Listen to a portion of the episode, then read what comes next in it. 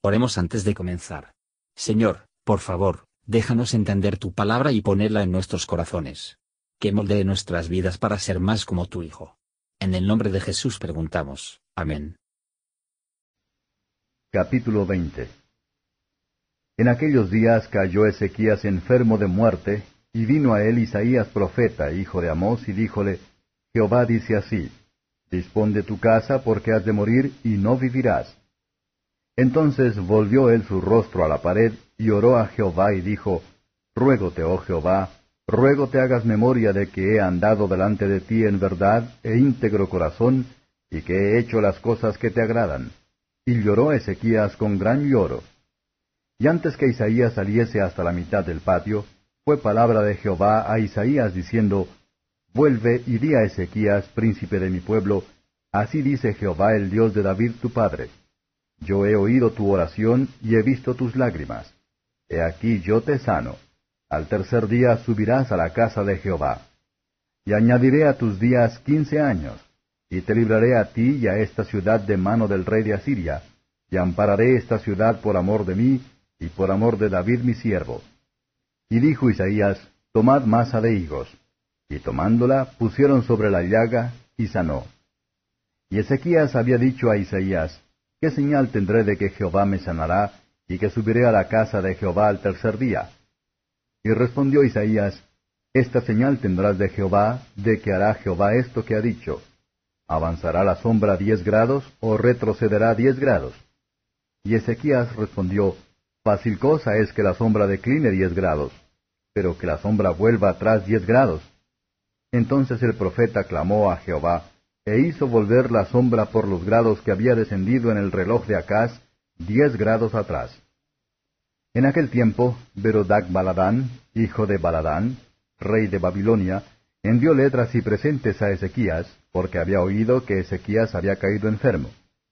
Y Ezequías los oyó y mostróles toda la casa de las cosas preciosas, plata, oro y especiería y preciosos ungüentos, y la casa de sus armas y todo lo que había en sus tesoros.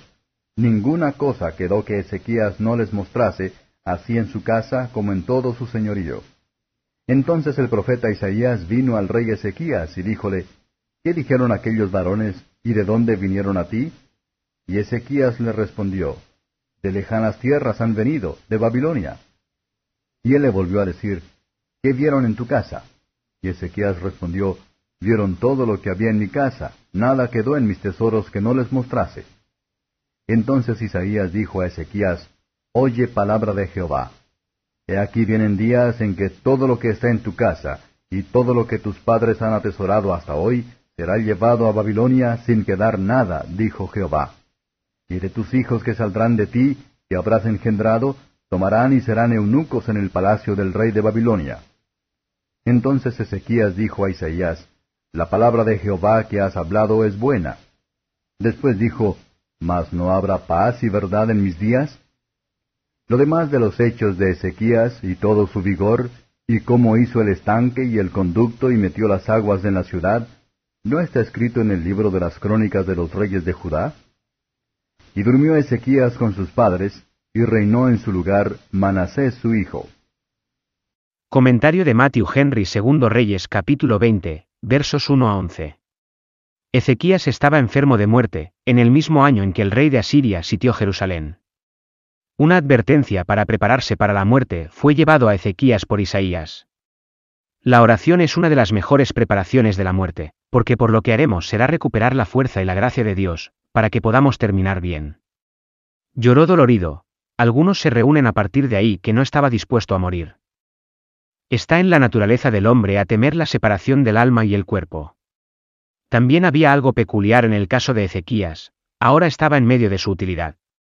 Que la oración de Ezequías, ver Isaías 38 interpretar sus lágrimas, en que no es nada, que es como el haber sido objeto de que el miedo a la muerte, que tiene servidumbre o tormento.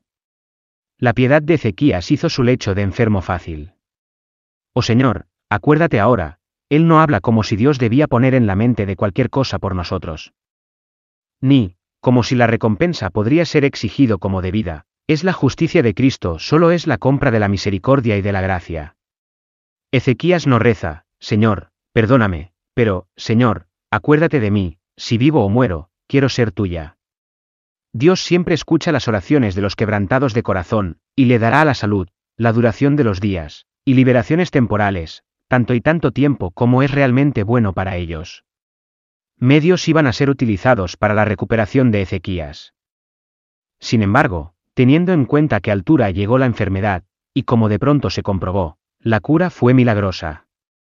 Es nuestro deber, cuando se está enfermo, utilizar los medios que son propios de ayudar a la naturaleza, de lo contrario no confiamos en Dios, pero le tentemos. Para la confirmación de su fe, la sombra del sol se llevó a la espalda, y la luz se continuó más de lo habitual, de una manera milagrosa.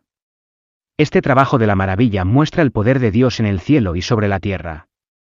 El gran aviso de toma de la oración, y el gran favor que le lleva a su elegido, versos 12 a 21. El rey de Babilonia fue en este momento independiente del rey de Asiria, aunque poco después sometido por él. Ezequías mostró sus tesoros y armaduras, y otras pruebas de su riqueza y poder.